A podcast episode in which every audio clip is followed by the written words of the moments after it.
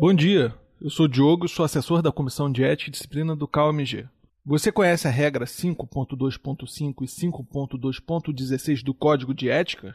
A primeira diz que o arquiteto urbanista deve declarar-se impedido de realizar trabalhos de avaliação crítica, perícia, análise, julgamento, mediação ou aprovação de projetos ou trabalhos do qual seja autor ou de cuja equipe realizadora seja parte.